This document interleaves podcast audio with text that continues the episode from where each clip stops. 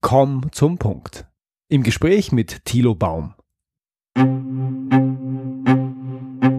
Du bist Problemlöser? Du willst einer werden? Dann bist du hier genau richtig. Ich bin Georg Jocham. Willkommen zu meinem Podcast Abenteuer Problemlösen.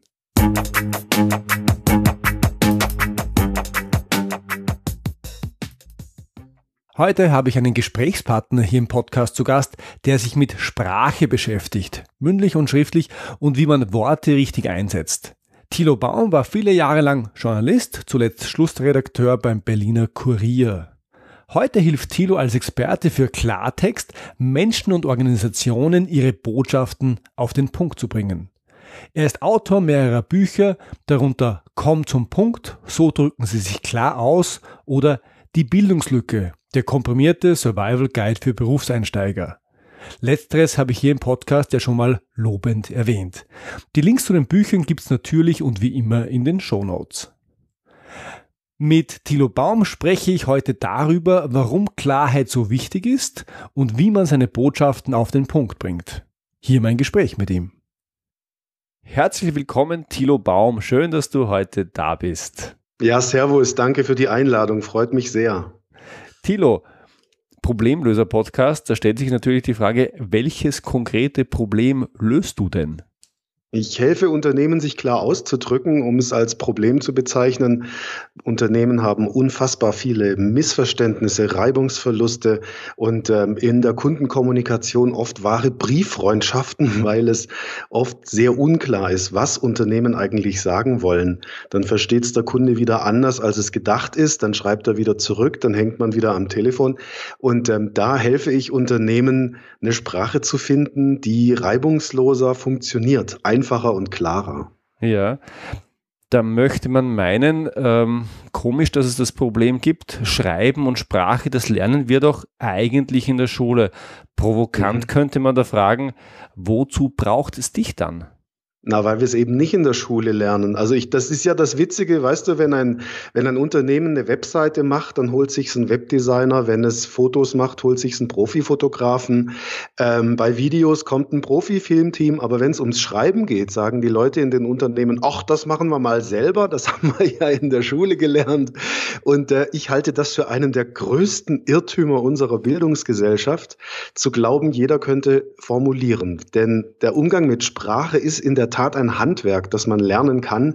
Ich habe es auf der Journalistenschule gelernt und da ist bei mir auch der Groschen gefallen, dass es ein riesiger Unterschied ist zu dem, was wir in der Schule lernen, die ja vor allem einen akademischen Ansatz verfolgt. Ähm, ich sag's mal böse, oft also wirklich runtergebrochen. In der Schule lernen wir uns möglichst klug auszudrücken, damit wir möglichst intellektuell rüberkommen und wir lernen möglichst fehlerfrei zu sein. Dabei hat es keinen Sinn, also ich sage mal, einen schlechten Text zu korrigieren. Erst muss er gut sein und das ist er nach Ansicht eines Journalisten dann, wenn ihn jemand Unbeteiligtes auf Anhieb versteht. Und zwar schriftlich und mündlich. Das ist ganz, ganz wichtig. Es geht nicht nur ums Schreiben, es geht auch ums Sprechen. Das gilt für jedes Meeting. Es gilt sogar für Reden. Es gilt für Telefonate mit Kunden. Es ist, es geht sozusagen nicht ums Schreiben an sich, sondern ums Formulieren. Mhm. Die Schule sagt uns also, wie wir uns klug anhören oder wie wir ja einen klugen Eindruck hinterlassen, wie wir fehlerfrei sind. Du hingegen hilfst zu sagen, was wir meinen. Das mhm, habe ich gelesen genau. bei dir. Was, was genau meinst du damit? Und warum ist es so wichtig zu sagen, was wir meinen? Ähm, in meiner Wahrnehmung steigt vor allem der Zeitdruck in den Unternehmen extrem. Und wenn, wenn wir dann wieder eine E-Mail haben im Postfach, die zu lang ist und wo der Kollege sich nicht klar ausdrückt, wo das Wichtige nicht vorne steht und wo wir dann wieder Gedanken lesen dürfen und Rätsel raten und Kreuzworträtsel spielen, spielen, weil er vielleicht auch noch denkt, er muss irgendwie besonders intellektuell rüberkommen, dann ist das für Unternehmen unter dem heutigen Leistungsdruck schlicht ein, ein Wahnsinnsproduktivitätsverlust. Es gibt so einfache äh, Regeln, wie man Sprache anwendet, damit klar ist, was wir meinen. Und trotzdem scheint es mir, dass das in den Unternehmen nicht passiert. Ich meine, äh, Beispiele gibt es ohne Ende. Ja, da hängt also an, an der Bürotür hängt ein Schild, bitte denken Sie an Ihre Zimmerschlüssel. Mhm, so, jetzt nehmen wir die Botschaft mal, so wie sie da steht. Ich denke an meinen Zimmerschlüssel. Also weißt du, mein Zimmerschlüssel und ich, wir sind ein Team. Wir kennen uns seit fünf Jahren und ich denke eben an meinen Zimmerschlüssel. Es ist was völlig anderes gemeint. Gemeint ist wahrscheinlich in dem Fall, also da müssen wir dann mutmaßen. Ja, wahrscheinlich ist gemeint, Leute, nehmt euren Schlüssel mit, wenn ihr zum Essen geht. Die Türe, die Tür geht nicht mehr von alleine auf oder irgendwas in dieser Art. So, und jetzt können wir sagen, was stellst du dich denn so an, Baum? Ist doch klar, was gemeint ist ist, das können wir uns doch selber ausrechnen. Da sage ich dann gerne, mag sein, dass es manche Leute, die die Zeit zum Denken haben und für die das wichtig ist jetzt, dieses Rätsel zu lösen, dass die das Rätsel lösen können. Aber ich bin überzeugt, wenn wir es klar sagen können, dann warum sollten wir es nicht klar sagen? Also wenn ich etwas klar sagen kann, spricht für mich überhaupt nichts dagegen, das nicht zu tun. Außerdem noch ein Punkt, zu sagen, was wir meinen. Wir haben so viele äh, interkulturelle Teams mittlerweile in den Unternehmen. Ich mache ja sehr viel für Pharma oder für, für, für, für Automobilindustrie. Und das sind natürlich Leute, die sind international.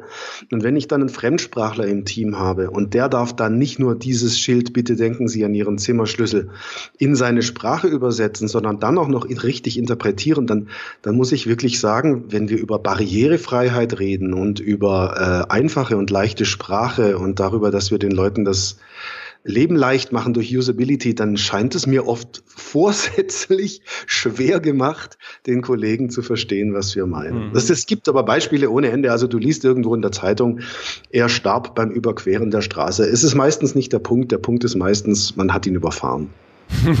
Schönes Beispiel.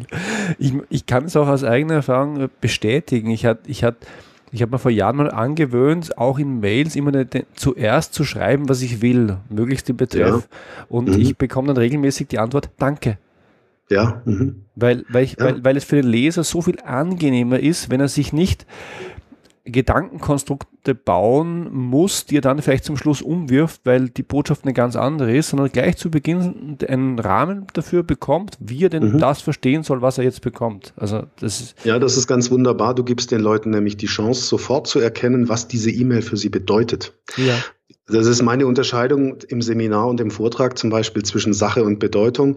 Die Sache ist das, was wir sagen wollen, aber die, keiner kümmert sich um die Bedeutung. Also was bedeutet das, was ich sage, aus Sicht des Empfängers. Also wenn ich in der E-Mail schreibe, ich, lieber Herr Müller, Meier, Schulze, ich bin mit Ihrem Vorschlag nicht zufrieden. Was heißt das jetzt für den Adressaten? Heißt das, dass er einen neuen Vorschlag machen soll? Das weiß er nicht, weil wenn es nicht dasteht. Und deswegen finde ich super, wenn du in deiner E-Mail erstmal schreibst, was du willst. Du machst den Rahmen auf. Und mhm. wir brauchen erst, wenn wir irgendeine Form von Kommunikation bekommen, brauchen wir erst den Rahmen. Wir müssen erst wissen, worum es geht. Das ist der große, das Big Picture. Und dann, wenn ich diese Bedeutung erfasst habe, was soll ich jetzt machen? Ja. Dann gehe ich ins Detail. Also es gibt Vorstandsvorlagen, Entscheidungsvorlagen, da steht nicht drin, dass der Vorstand was entscheiden soll. Unglaublich. Da sitzt der Vorstand dann am Schreibtisch und fragt sich, was soll ich jetzt mit dem Zettel? Ja, das versteht er schon, weil er weiß, dass er entscheiden soll, aber, äh, aber es ist so viel angenehmer, wenn man es ihm sagt. Am besten Vielleicht im ersten Satz. Er weiß es nicht, erfahrungsgemäß aus Seminaren, er weiß es nicht. Viele Vorstände sitzen tatsächlich da, die ich auch im Seminar habe, und die sagen, ich habe keine Ahnung, ob ich was entscheiden soll, etwas zur Kenntnis nehmen oder was auch immer. Oder etwas delegieren, ich weiß es nicht. Also muss ich, auch wenn es wirklich total simpel klingt, sagen, lieber Vorstand, bitte entscheiden. Und dann kommt das Thema, dann kommt überhaupt erst die Sache. Weißt du, das Problem in den Unternehmen heutzutage ist nicht der Mangel an Komplexität und Intelligenz. Das Problem ist der Mangel an einfachem Denken, mhm. ganz einfachem Denken. Mhm. Mhm. Ja. ja. wir haben es ein bisschen verlernt zu sagen, was wir wollen. Das gilt allgemein, also ich interpretiere das, es gilt, glaube ich, als unklug, als unschlau. Ja, ja. Wir, wir, müssen mhm. die Sprache verkomplizieren und, genau. und äh, nur, dann, nur dann werden wir als klug und schlau wahrgenommen, statt dass wir sagen, hier, dieses Papier dient dazu, damit Sie das entscheiden können, wir hätten gern heute Entscheidung. Ja, aber es ist ein fundamentaler Denkfehler. Also der Lateiner weiß, intellegere, Intelligenz bedeutet, ich bin irgendwie fähig, etwas zu verstehen. Ein intelligenter Mensch versteht meinetwegen komplexe Texte.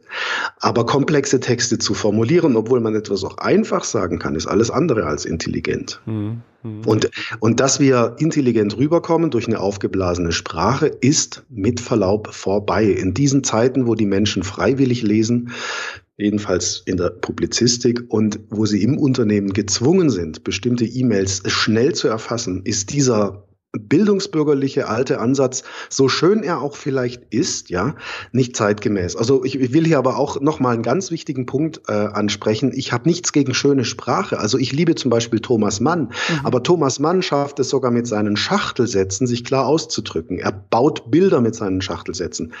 Die Unternehmenssprache in heutigen Zeiten, die technokratische, bürokratische Sprache, die schafft das nicht, sondern sie schafft abstrakte äh, keine Ahnung, Gebilde, die man erst entziffern muss. Ja, ja, ich kann das bestätigen, weil wenn man Thomas Mann im Zauberberg gelesen hat, ich habe das vor vielen ja. Jahren gemacht, dann hat man ja. wenig an Informationen erhalten, aber ja. über eine lange Zeit, ich glaube 700 oder 800 Seiten lang, schöne, wunderschöne Sprache konsumiert, die verständlich war.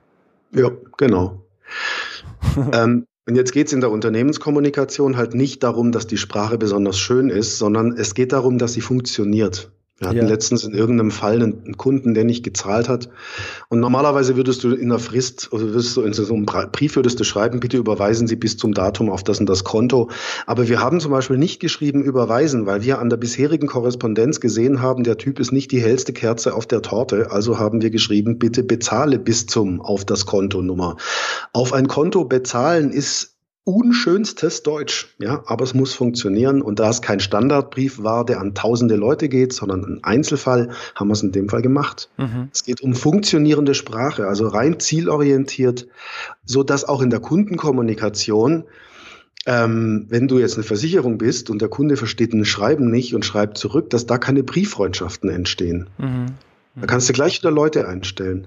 Und wenn es, wenn, es, wenn es uns gelingt oder wenn es einem Unternehmen zum Beispiel mit meiner Hilfe gelingt, so einen Standardbrief von zwei Seiten auf eine zu kriegen, gleichzeitig verständlicher spart das Unternehmen nicht nur 100.000 Blatt Papier, sondern erspart sich eben auch diese Brieffreundschaften, weil es erfahrungsgemäß mit kürzeren Texten einfacher ist, auch komplizierte Dinge zu beschreiben. Man muss sich nur die Mühe machen und sich mal hinsetzen und das formulieren. Ja, du sagst, du hilfst, deinen, hilfst deinen Kunden, Texte von zwei Seiten auf eine Seite zu kürzen. Ich stelle mir das ja. vor, du bist, machst Pharma, dann sind deine Kunden Ingenieure, Chemiker, Ärzte, andere ja, Experten, ja. deren Sprache du wahrscheinlich gar nicht verstehst.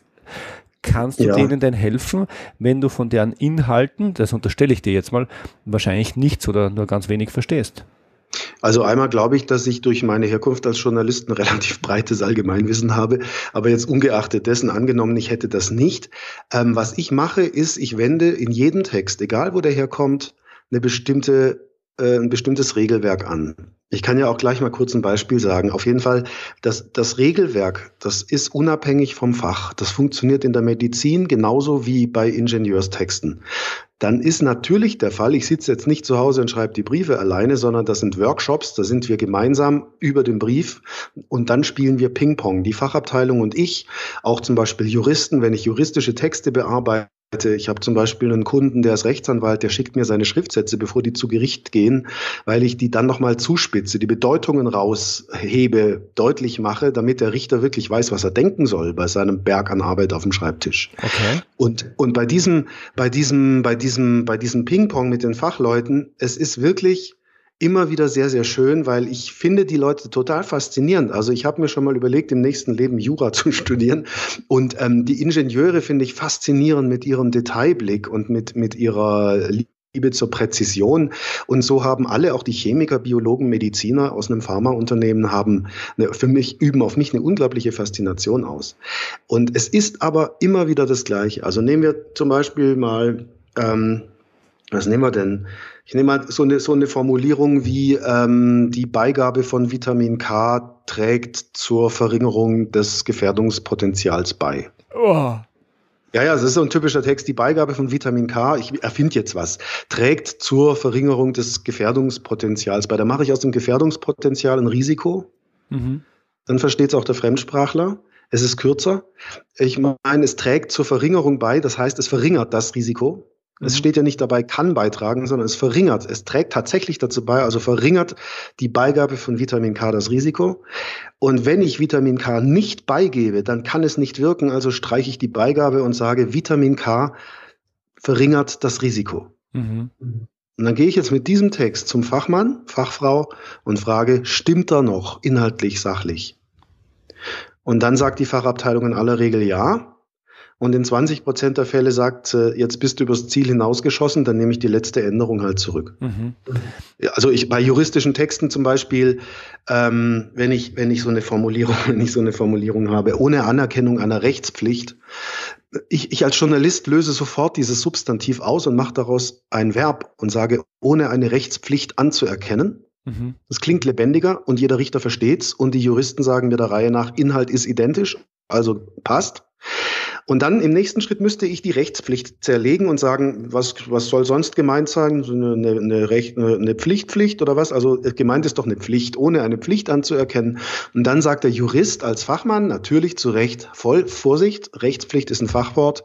Es gibt noch moralische Pflichten und deswegen müssen wir hier den Fachbegriff stehen lassen. Und ich sage dann, okay, alles klar, passt. Mhm. Aber auch du mit deinem naturwissenschaftlichen Wissen aus der Schule weißt, ob ich in einem Fachtext von Kochsalz schreibe oder von Natriumchlorid, ist das vollkommen identisch gleiche. Es ist völlig irrelevant. Ich meine, eine, ein Zugeständnis internationaler, internationaler Kontext, da schreibe ich Natriumchlorid, weil das verstehen auch die Russen. Mhm. Wenn ich aber Kochsalz schreibe in einem rein deutschen Unternehmen, rein deutschsprachigen Kontext, dann ist das in einem Fachtext Text genauso okay wie in einem Populärtext, also zum Beispiel in einer Presse Pressemeldung, Pressemitteilung. Wir hatten gerade einen ganz tollen Fall, da hat mir im Seminar jemand zwei Texte vorgelegt, der eine vom Unternehmen, von den Fachleuten und der andere von der PR-Agentur. Und die These war, der Originaltext aus dem Unternehmen sei ein Fachtext und der Text von der PR-Agentur sei populär. Und wir haben diese Texte auseinandergenommen und festgestellt, die sind identisch. Inhaltlich steht das Gleiche drin. Nur, dass der Fachtext mit den Fremdwörtern und Fachbegriffen jongliert. Und es macht einen Fachtext nicht zum Fachtext, Kochsalz durch Natriumchlorid zu ersetzen, sondern der Fachtext hat eine, hat eine, hat eine fachliche Tiefe. Die ist tiefer und geht mehr ins Detail als der populäre Text. Formulieren kann man den Fachtext auch verständlich. Okay, also fachliche Tiefe und nicht Kompliziertheit in der Sprache. Ja, es sind zwei Sachen. Das ist das, was du sagen willst. Das sind die, das ist die, das ist das Thema, das ist der Gegenstand. Der kann kompliziert sein. Und die zweite Ebene ist das, wie formulierst du es? Und du ja. hast auch beim Formulieren die Möglichkeit, einfach oder kompliziert zu formulieren. Du kannst die einfachsten Dinge kompliziert formulieren, dann bist du eine Luftpumpe. Oder du bist in der Lage, komplizierte Dinge einfach zu formulieren dann hast du die größte Reichweite, die du dir wünschen kannst. Gerade mhm. als, gerade als Wissenschaftler, die ja kaum Resonanz in der Publikumspresse haben und denen man das mal wünschen würde. Mhm. Ich denke jetzt mal zurück an meine eigene Zeit an der Universität und hatte ich eine Soziologie-Vorlesung und ich habe die geschimpft, die Professorin, weil die Sprache so kompliziert war. Und ich mhm. habe damals behauptet, seit Max Weber hat da keiner mehr klar ähm, formuliert. Ich habe eine 3 bekommen. Ja, ist klar, das ist logisch. War, das war, war, war, mittelmäßig schlau von mir, muss man ganz ehrlich sagen. Aber das strategischer Fehler. Hatte nichts mit deinem, mit deinem Wissen zu tun. Ja, muss man ehrlich sagen, vielleicht mit meinem Desinteresse an der ja. Soziologie zu dem Zeitpunkt. Aber die Frage, die man stellen muss, ist doch, woher kommt denn diese nutzlose Kompliziertheit in der Sprache? Äh, einmal aus der Tradition folgte Dichter und Denker und Ingenieure. Klar, wir sind Fachleute. Wir haben unfassbar im deutschen Kulturraum unfassbar viele kluge Köpfe in den letzten Jahrhunderten gehabt, die sehr viel spannende Sachen formuliert haben. Äh, der Buchdruck ist in unserem Kulturkreis erfunden worden und die ganze, ähm, im, Englischen sagt man Literacy, dieses, dieses, dieses das, das Verschriftlichte, ähm, haben wir sozusagen ähm, in unserer Kultur drin. Gleichzeitig sind wir ein äh, klassischerweise aristokratisch-feudalistisches äh, System lange gewesen, wodurch der Adel und der Klerus sich durch eine komplizierte Sprache, auch das Latein der katholischen Kirche, vom Volk ferngehalten hat. Ja. Das heißt, es hatte immer auch was Elitäres. Das ist also der, der Hintergrund, der kulturelle Hintergrund, warum du für so eine Bemerkung eine 3 bekommst. Es kommt genau daher. Und ähm, dagegen werden wir aber nichts mehr ausrichten können. Die Leute, die können eigentlich, wir können nur schauen, dass sich das Problem äh, generationenmäßig auswächst. Aber der zweite Punkt, auf den wir heute Einfluss nehmen können, der zweite Grund für diese überkomplizierte Sprache ist ganz einfach Angst. Angst, Fehler zu machen. Angst, nicht präzise genug zu sein. Angst, nicht den fachlichen Ansprüchen zu genügen. Und diese Angst kann ich tatsächlich auch Teilnehmern zum Beispiel nehmen, indem wir ihre Texte nach meinen Sprachregeln verständlich machen und Sie hinterher feststellen müssen, Sie müssen zugeben, wir haben den Inhalt nicht angefasst. Ja. Wir haben nur die Luft rausgelassen. Also ich habe noch ein, ein, schönes typisches Beispiel. Der Verband beantragt einen Zuschuss. Diesen Satz wirst du kaum kürzen können, ohne ihn inhaltlich zu verändern. Der Verband beantragt einen Zuschuss. Jetzt kommt erstens Silbenmüll rein. Wir schreiben nicht Zuschuss, sondern der Verband beantragt eine Bezuschussung. Oh. Ja, wir lassen also schon mal Luft rein, die wir kürzen könnten. Zweiter Schritt. Wir machen aus dem Verb beantragt ein Substantiv. Der Verband nimmt die Beantragung eines Zuschusses durch äh, vor, nimmt vor. Ja. Oder führt durch. Dritter Schritt, wir, alles ins Passiv. Seitens des Verbandes wird die Beantragung einer Bezuschussung vorgenommen. Mhm. Und jetzt vierter Schritt, alles in einem Nebensatz. Es wird festgehalten, dass seitens des Verbandes die Beantragung einer Bezuschussung vorgenommen wird.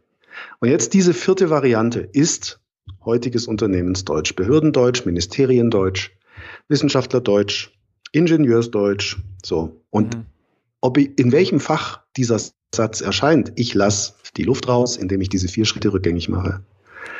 Ja, manchmal, ja. manchmal weißt du, das Verrückte, das Verrückte, Georg, ist, manchmal, manchmal kürze ich Texte, ohne sie zu verstehen. Okay. Ja, weil ich einfach nur meine Regeln anwende. Ich lese ein Substantiv, das ich zu einem Verb machen kann. Und dann frage ich die Fachabteilung, ob es noch stimmt, und die sagt ja. Ja, du Thilo, ja. du hast deine Regeln schon erwähnt. Ähm, da müssen wir jetzt nach dem Regelwerk fragen. Gibt, hast du einen Buchtipp gleich an der Stelle, wo du sagst, dort findet man die Regeln, die du üblicherweise anwendest, um einen Text ja verständlich zu machen? Ja, mein Buch heißt Komm zum Punkt, so drücken Sie sich klar aus. Das Buch gibt's natürlich im Buchhandel. Ich hatte das zuerst bei einem Verlag äh, verlegt, habe mittlerweile die Rechte aber zurück und habe es im Eigenverlag rausgebracht. Das heißt, man kriegt das Buch auch als PDF einfach auf meiner Webseite. Und äh, wer sich das Buch holt, hat die Erlaubnis, meine Regeln auf Seite, ich glaube 124, 25 oder sowas, das sind meine zwölf Regeln, auszudrucken und ins Büro zu hängen. Gar kein Problem, ah, wenn man super. ein Buch im Selbstverlag rausbringt. ja. Wunderbar. Ich nehme an, den Link dazu, äh, zu deiner Website gehen wir in die Show Notes, ja? Ja, aber sicher gern, klar. Perfekt. Wir hatten schon das Thema, wie schreiben wir, wie reden wir. Mhm. Also auch als Österreicher, sage ich ganz ehrlich, ähm, stellt sich für mich die Frage, sollen wir reden, wie wir schreiben oder sollen wir schreiben, wie wir reden? Als Österreicher ist das, würde ich sagen, gänzlich unmöglich.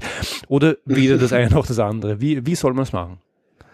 Ähm, mein, mein Trick, und das ist auch einer der Regel, eine der Regeln, ähm, ist, eine ganz, ist, ein, ist eine völlig einfache Lösung. Aber ich will ganz kurz das Problem skizzieren. Ja. Die, die, Leute, die Leute denken, schriftliche und mündliche Sprache seien prinzipiell, prinzipiell zwei verschiedene Dinge. Ja. Daraus ergeben sich verschiedene Phänomene. Also zum Teil stimmt's natürlich, aber es stimmt eben nicht immer. Ähm, wenn ich jetzt, wenn ich jetzt einen Ratgeber schreibe, so formulierst du den besten Text, dann sind diese meisten Ratgeber, die richten sich ans Schriftliche, an die schriftliche Kommunikation. Und dann ist irgendwann mal eine Welle gekommen, da kam dann Schreiben fürs Radio, also fürs Sprechen, Schreiben. Und in der Tat sind da andere Maßstäbe anzusetzen, als wenn ich für die Zeitung schreibe. Ausrede war damals, das ist 20 Jahre her, 30, ähm, dass man sagt, ja, in der Zeitung kannst du ja zurücklesen. Das kannst du im Radio nicht. Also brauchen wir fürs Radio eine andere Sprache. Mhm. Und darüber dachte ich, ich habe ja auch selber an der Journalistenschule eine Weile unterrichtet und ich habe darüber immer nachgedacht und irgendwann, weil ich ein Spätzünder bin, kam ich dann nach Jahren auf die Idee, es wäre schön, wenn wir auch in der Zeitung nicht zurücklesen müssten. Mhm. Also kann ich doch ganz prinzipiell erstmal die gleichen Regeln anwenden. Also das heißt zum Beispiel, dass ich keine Schachteln baue, dass ich, wenn ich, wenn ich Einschübe mache, die, äh, die Teile zueinander, zu, bei, beieinander lasse. Also zum Beispiel, ich legte an dem Steg, Komma, der zum Haus meiner Eltern gehörte, Komma, an. Ja. Ja. Äh, durch das An am Schluss kriegst du erst am Schluss mit, worum es eigentlich geht. Der Dolmetscher in der Kabine dreht durch, es ins Englische übersetzen soll, weil ja. er auf Bedeutung wartet. Du könntest auch sagen, ich legte an dem Steg, Komma, der zum Haus meiner Eltern gehörte, Komma, Feuer. Ja. Also erst durch das letzte Wort ergibt sich der Sinn. Und deswegen zum Beispiel Regel für Schreiben und für Sprechen, ich legte an dem Steg an, Komma, der Dildum, Nebensatz zu Ende. Ja. Das kann man zu näht zusammen. Manche Leute mögen das nicht, aber es funktioniert besser. Es ist, viel, ich finde es schön. Ich habe kein Problem damit. Manche Leute finden es nicht schön, aber auf jeden Fall funktioniert dadurch die Sprache besser. Aber jetzt zu deiner Frage zurück. Mein Tipp ist, nicht so zu schreiben, wie wir sprechen. Dadurch wird die Sprache salopp, ist klar. Aber sprechbar schreiben. Mhm. Siehst du den Unterschied?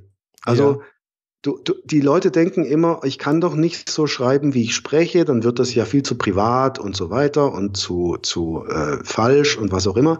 Nein, schreiben, dass es sprechbar ist. Das heißt, ich schreibe einen Text, ich schreibe einen Satz in einer E-Mail und wenn ich den laut vorlesen kann, ohne mir dabei künstlich vorzukommen oder gestelzt oder bürokratisch, dann ist er gut. Mhm. Mhm. Mhm. Damit bin ich einverstanden. Okay, freut mich, danke. Die, die, deine zehn Tipps kriegen wir noch als Link. Ähm, ich hätte gern von dir jetzt noch, noch gleich jetzt drei Tipps für unsere Hörer. Am besten leicht, um, leicht umsetzbar, mit denen sie unmittelbar und schneller zum Punkt kommen können. Okay, Tipp Nummer eins, Post-its kaufen. Ja. Und dann mit den Post-its Texte planen, vor allem wenn es längere Dinge sind. Also ich eine E-Mail aus dem Ingenieursumfeld, es geht um, um Baustelle.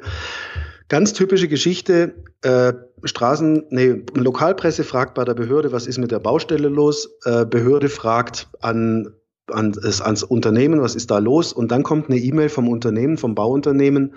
Sehr geehrter Herr Müller, ähm, erster Absatz, ich habe Sie gestern leider nicht mehr erreicht. Zweiter Absatz zu der Brücke ist Folgendes zu sagen. Dritter, vierter Absatz, sie wurde 1954 gebaut. Nächster Absatz, die und diejenige Statik, die und die Konstruktion. Bis dann im achten Absatz kommt, wir brauchen eine Behelfsbrücke. Mhm. Ja, so, die Leute setzen sich hin und schreiben aus ihrer Sicht, sie legen die Gedankenentwicklung aus ihrer Sicht dar. Nicht so wie du, du sagst gleich am Anfang, worum es geht, was du willst. Die meisten Leute entwickeln ihre eigenen Gedanken in der E-Mail nochmal. Mhm. Sehen aber nicht, dass der Empfänger diese Reihenfolge gar nicht nachvollziehen kann bzw. will, sondern er braucht die Bedeutung. Und deswegen Post-its. Ich schreibe auf jedes Post-it, klebe ich mir auf den Tisch einen Aspekt, den ich sagen will. Und dann, wenn ich dann fünf, sechs Aspekte zusammen habe, dann ordne ich die. Und dann entscheide ich zuerst, was ist der erste Aspekt, was ist das erste Post-it aus, aus Empfängersicht, die relevante Botschaft, zum Beispiel, was willst du, was ist das Ziel? Oder lieber Vorstand, bitte entscheide. Und dann den letzten Aspekt nach unten kleben. Womit gehst du raus aus der E-Mail? Hast du eine konkrete Bitte, dass jemand zurückruft oder irgendwas? Gibt es eine Frist? Ja, das kommt dann an den Schluss und dann fällt es dir völlig leicht, die Mitte dieses Textes zu sammeln aus den, aus den anderen Post-its, die doch übrig sind. Und jetzt hast du sechs, sieben Post-its, eins, zwei, drei bis sieben und auf jedem Post-it steht ein Gedanke. Vielleicht hast du den einen oder anderen Post-it zusammengefügt, dann hast du halt einen geclusterten Doppelgedanken, hast du fünf Absätze, jeder Gedanke ein Absatz und dann schreibst du das Ding runter. Du hast hinterher kein Chaos, du musst nicht kürzen und du musst nichts umstellen. Mhm. Also ich habe ein, ein, ein ja, Tipp zum Beispiel. Nehme ich gleich, dann möchte ich noch eine Frage stellen. Nämlich also Post-it kaufen, relevante äh, äh, äh Botschaften draufschreiben, die relevanteste nach vorne, Aufforderung zum Schluss. Eine ja. Frage, auch weil ich es gern mache. Was hältst du davon, relevante Botschaft und Aufforderung gleich zu Beginn reinzuschreiben und den Rest in den restlichen Text, damit quasi im ersten Satz alles gesagt ist? Also nicht nur, worum es geht, sondern auch das, was man will. Geschmackssache, es geht beides. Okay. Das geht beides. Also ähm, ich finde halt, ähm, sag mal, vielleicht ist es für mich auch eine Ästhetikfrage. Wenn ich eine E-Mail habe, die spannend beginnt und langweilig aufhört. Ja.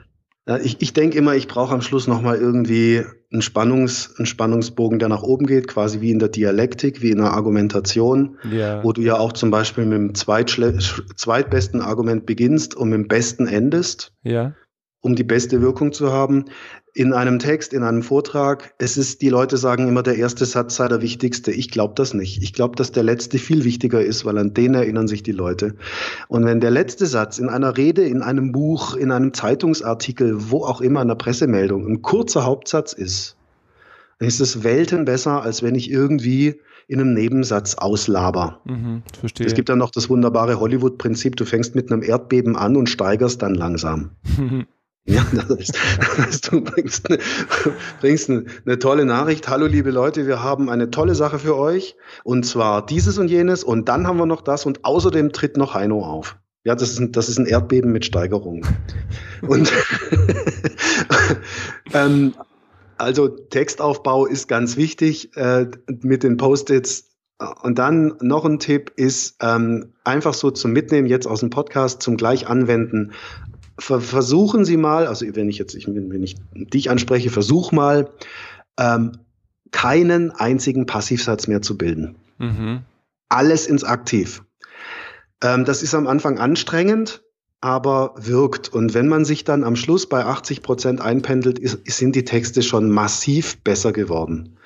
Und dann neben dem Passiv schauen, dass die, ähm, dass die, dass das Geschehen und das, was jemand tut, in einem Verb steht. Und dadurch löse ich diesen ganzen bürokratischen Wahnsinn auf. Ja. Also Beantragung vornehmen wird zum Beantragen. Weißt du, niemand nimmt die Anheiratung einer Frau vor. sondern die Leute, die, Leute, die Leute formulieren die Dinge, die geschehen, in einem Verb und das ist eine menschliche Sprache. Ja, ja. Und der dritte Tipp, Techno, Techno, Technokratie in der Sprache prüfen.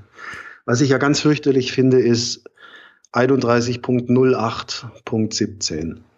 Diese Null beim August braucht vielleicht ein Computer, um sie zu verstehen. Ein Mensch braucht sie nicht und der Monat heißt tatsächlich August.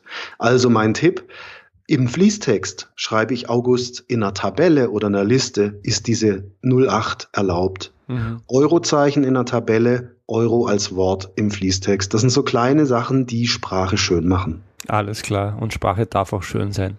Das darf's. Thilo, wenn unsere Hörer, unsere Zuhörer denken, sich denken, das interessiert mich, was der Thilo Baum macht, ich hätte gern mehr davon, wo findet man dich denn im Netz und sonst wo? Man findet mich auf jeden Fall bei tilo-baum.de. Also Minus darf ich ja nicht sagen, ist ja negativ. Äh, Tilo-baum.de, ganz klar. Dann habe ich einen Audiopodcast, den findet man bei iTunes. Ähm, was gibt's noch? Mein Shop auf der Webseite tilobaum.de ist vielleicht ganz interessant. Da gibt's ein paar schöne Sachen, auch zum Beispiel dieses Komm zum Punkt Buch. Ich habe da eine Checkliste gebaut, ein Checklistenset in zehn Schritten zum perfekten Text.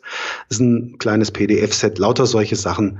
Ähm, da findet man mich eigentlich. Perfekt. No. Und die Links dazu gibt's natürlich und wie immer alle in den Show Notes. Tilo, vielen Dank, dass du heute da warst. Äh, vielen Dank für das Gespräch. Danke, Georg, für die Einladung. Gern, ciao. Viel Erfolg, bis dann. Danke, dass du dir diese Folge angehört hast. Wenn du deine Wirkung bei deinem Vorgesetzten oder sogar beim Top-Management in deiner Firma schnell und einfach verbessern möchtest, dann hol dir gleich jetzt meinen Ratgeber 10 Schritte zur perfekten Management Summary.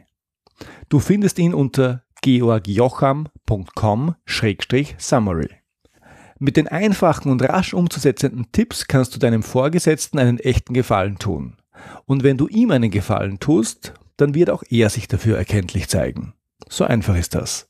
Hier nochmal der Link. georgjocham.com-summary. Alle Infos zu dieser Episode gibt's wie immer in den Show Notes und die findest du unter georgjocham.com-podcast. Wenn dir diese Episode gefallen hat, dann schreib mir bitte eine 5-Sterne-Bewertung auf iTunes, damit noch mehr Menschen auf diesen Podcast aufmerksam werden. Danke und bis zum nächsten Mal.